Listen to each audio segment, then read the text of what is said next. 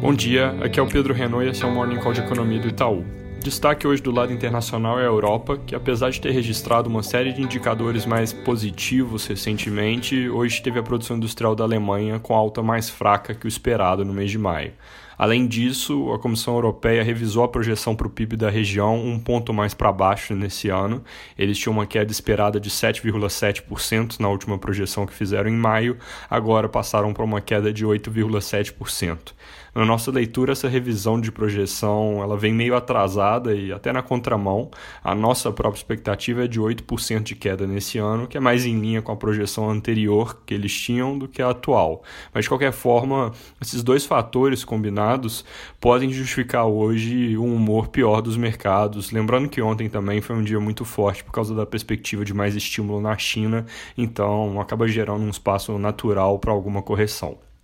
Aqui no Brasil, novos dados como produção de veículos e fluxo de passageiros em transporte público continuam reforçando a leitura de que houve retomada em maio e junho com relação à mínima que foi atingida em abril. E aí ontem à noite o presidente do Banco Central disse em entrevista à Record que enxergam recuperação em formato mais acelerado do que estavam esperando antes, destacando então que tem um viés positivo com relação à projeção que eles têm para o PIB, que é queda de 6,4% nesse ano. Isso vai na linha do nosso cenário, tanto no que diz respeito a PIB, que realmente deve cair menos que o consenso, quanto no que diz respeito a juros. A nossa expectativa é de que o Banco Central não corte mais a Selic, deixe ela parada no patamar atual de 2,25%, e a chance de que isso realmente ocorra aumenta se eles passarem a acreditar que o PIB não vai cair tanto quanto o que esperavam na última reunião.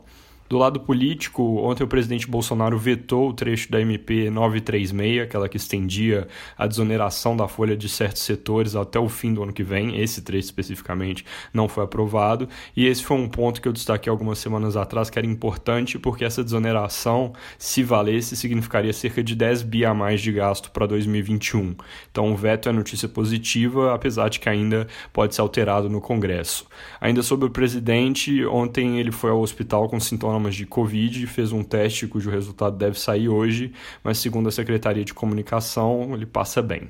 Para terminar, alguns jornais destacam que vem crescendo o debate sobre uma reforma tributária na segunda metade do ano, intenção aqui tanto do governo quanto do Congresso de simplificar regras para ajudar na retomada. Assunto é incipiente ainda, mas interessante acompanhar, seria muito bem-vindo se ocorresse, mas não é nosso cenário base. É isso por hoje, bom dia.